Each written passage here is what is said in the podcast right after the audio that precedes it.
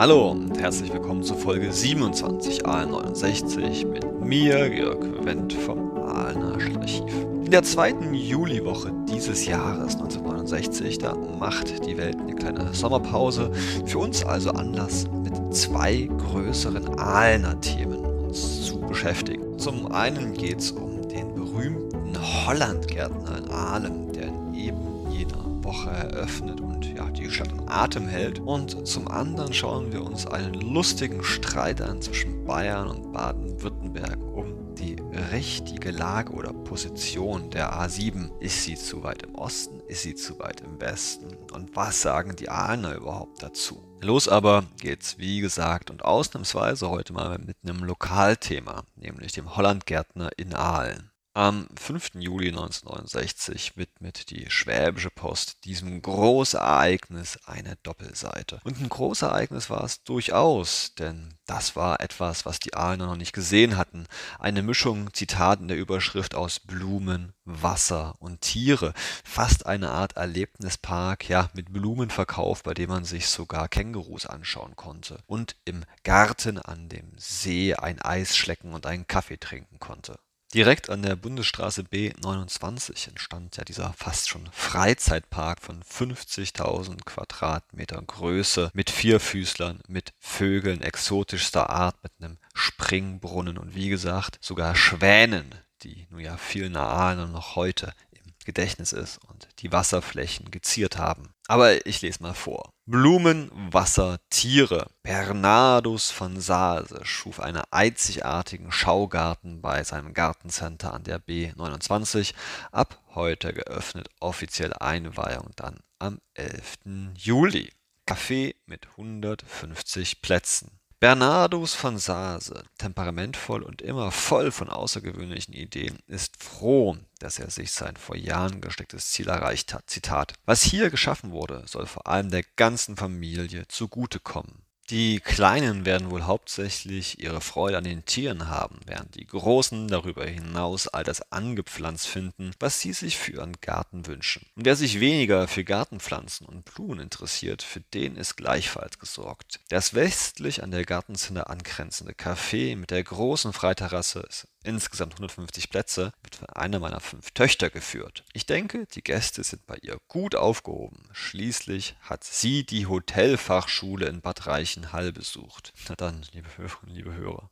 Jetzt schreibt wieder der Schwerpo-Redakteur. Im Café sitzt sich's tatsächlich gemütlich. Blick über einen weiten Teil der Tiergehege. Noch schöner ist es aber auf der Terrasse, die direkt an einen asymmetrisch angelegten Teich grenzt. Hier haben Stelzvögel aller Art ihr Revier. Interessant besonders drei Schilfdachhäuser, die wie afrikanische eingeborenen Hütten aussehen. Sie sind jedoch zentral beheizt und gewährleisten den Tieren das ganze Jahr über eine angenehme Temperatur. Der Hollandgärtner, der vom Haus aus am Wasser hängt und auch mit dem nassen Element zu wirtschaften versteht, hat von der Stadt Aalen Wasserrechte von den Erlenbachquellen erworben. Von da aus wird der ganze Tierpark sommers wie winters mit fließendem Frischwasser versorgt. Überall im Schaugarten wurde das Wasser nutzbar gemacht. Zwischen dem Papageienhaus, einem reizenden Felsengarten mit afrikanischen Zwergziegen und einem weiteren Höhlengehege mit possierlichen Nasenbären ladet ein Springbrunnen ein, dessen Begrenzungsmauer rundum mit einer Sitzbank versehen wurde, zum Verweilen ein. Von allen drei Seiten zugänglich das Affenhaus mit drei niedlichen Jaffa-Äffchen. Daneben aus einer großräumigen Außenvoliere mit allen möglichen heimischen Singvögeln ein 30 Meter langer, abgesetzter Volierenbau mit Hunderten von Exoten. An der Decke jeder Voliere ist eine verschließbare Aussparung eingelassen, dass stets frische Luft, aber auch natürlicher Regen Einlass haben. Ihr eigenes Revier haben vier Pärchen Eichhörnchen, genauso wie die Tauben, Dohlen und Elstern. Den Schulen bietet sich künftig hier beste Gelegenheit für einen kaum besseren Anschauungsunterricht. Nicht weniger wie am Affenhaus werden die Kinder ihre Freude an der Ponyreitbahn haben, die zwischen den einzelnen Tierhäusern angelegt wurde. Im westlichen Teil des hinter den Gartencenters ansteigenden Hanges wurden ausgedehnte Freigehege für Darmwild, Zwergesel, Lamas und Kängurus angelegt, die sich hier offensichtlich bereits recht wohlfühlen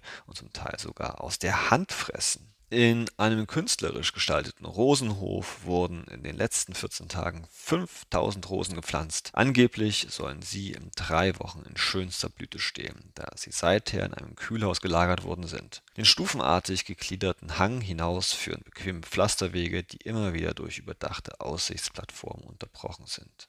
Ungemein reizvoll sind vor allem Kaskaden, über die Wasser in drei Stufen von oben bis hinunter zu einem großen See plätschert. In einem Kreislauf werden hier stündlich 150 Liter Wasser den Berg hinauf gepumpt das Wasser aus den Kaskaden mündet in den großen Anlagensee, wird jedoch zuvor durch einen Goldfischteich geleitet. An der östlichen Seite des Sees wird gegenwärtig noch ein Kinderspielplatz gebaut. Der Schaugarten wird am Freitag, 11. Juli um 15.30 Uhr in Anwesenheit von Landrat Dr. Huber, der das Projekt maßgeblich gefördert hat, offiziell seiner Bestimmung übergeben. In Anbetracht des Kinderfestes können jedoch die Ahner schon an diesem Wochenende zur Besichtigung kommen. Eintrittspreis eine D-Mark. Text geschrieben übrigens von unserem jungen Redakteur Erwin Hafner. Man fragt sich so ein bisschen, hm, warum wollte denn Oberbürgermeister Schübel nicht zu diesem Wahnsinnstier Gartenpark kommen? Gab es da vielleicht dann doch ein bisschen Ärger und Stress mit der Stadt? Der Hollandgärtner jedenfalls blieb in den 70er, 80er Jahren bestehen und viele Aalener heute können sich sehr gut aus ihren Kindheitstagen an den Hollandgärtner mit diesen tollen Attraktionen mit Wasser und Tieren erinnern und haben ihn auch so ein bisschen ins Herz geschlossen. Deswegen ist der eine oder andere heute auch traurig, dass in den 90er Jahren Van Sase seinen Hollandgärtner schließen musste und das Gelände an die Firma Scholz verkaufte. Bis 2007 wurde es dann andersweitig betrieben. Ab 2007 wurde dann das Gelände zum heutigen Bereich Decathlon im Westgewerbegebiet der Stadt Aalen.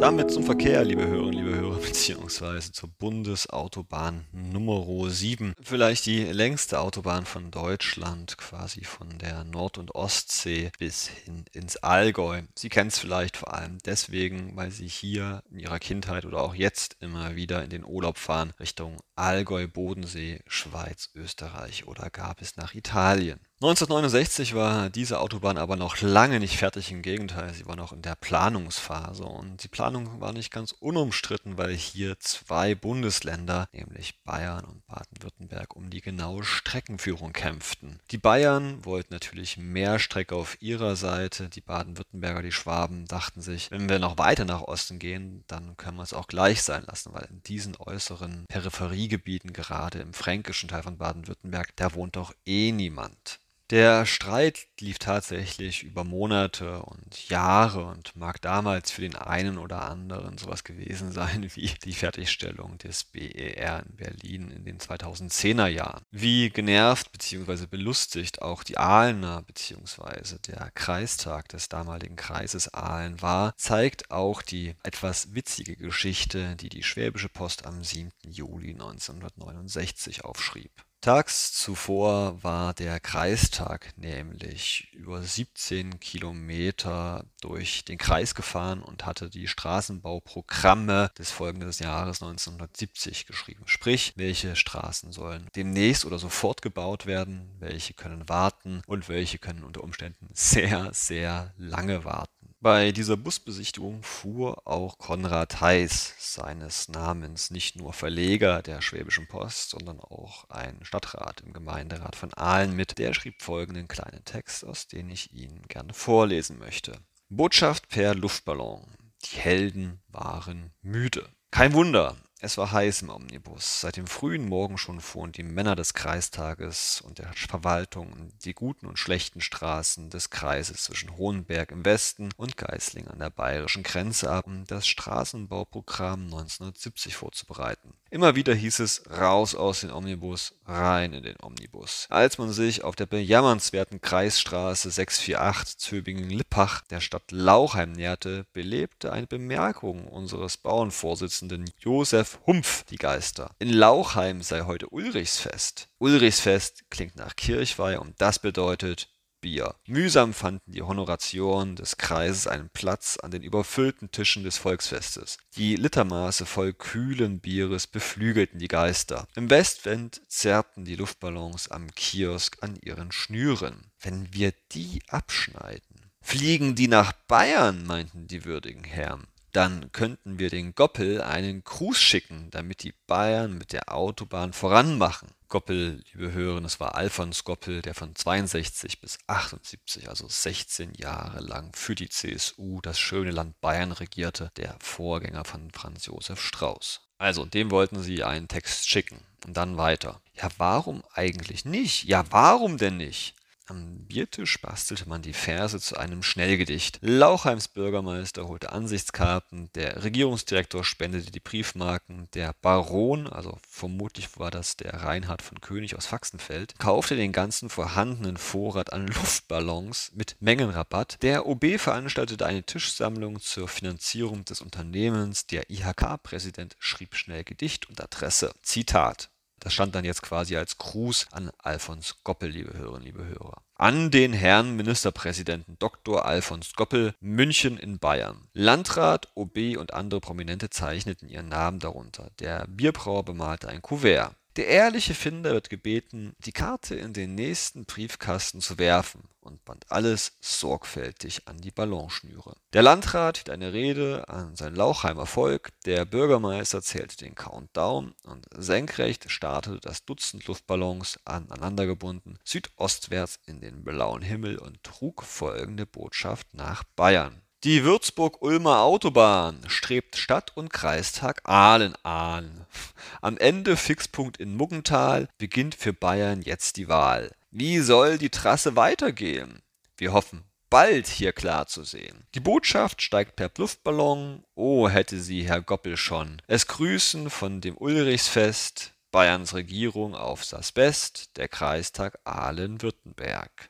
Und wenn nicht die Luftballons platzen oder nach Russland fliegen oder auf Gletschern landen oder im dunklen Wald verenden, sondern gefunden werden und wenn die Botschaft Bayern erreicht, Punkt, Punkt, Punkt, dann wird die Münchner Regierung ganz schnell die Autobahntrasse nördlich von Ellwangen festlegen, die Wünsche der Württemberger erfüllen. Dann kann im nächsten Jahr oder später der Kreistag auf seiner Straßenbesichtigungsfahrt schon über die Autobahn fahren.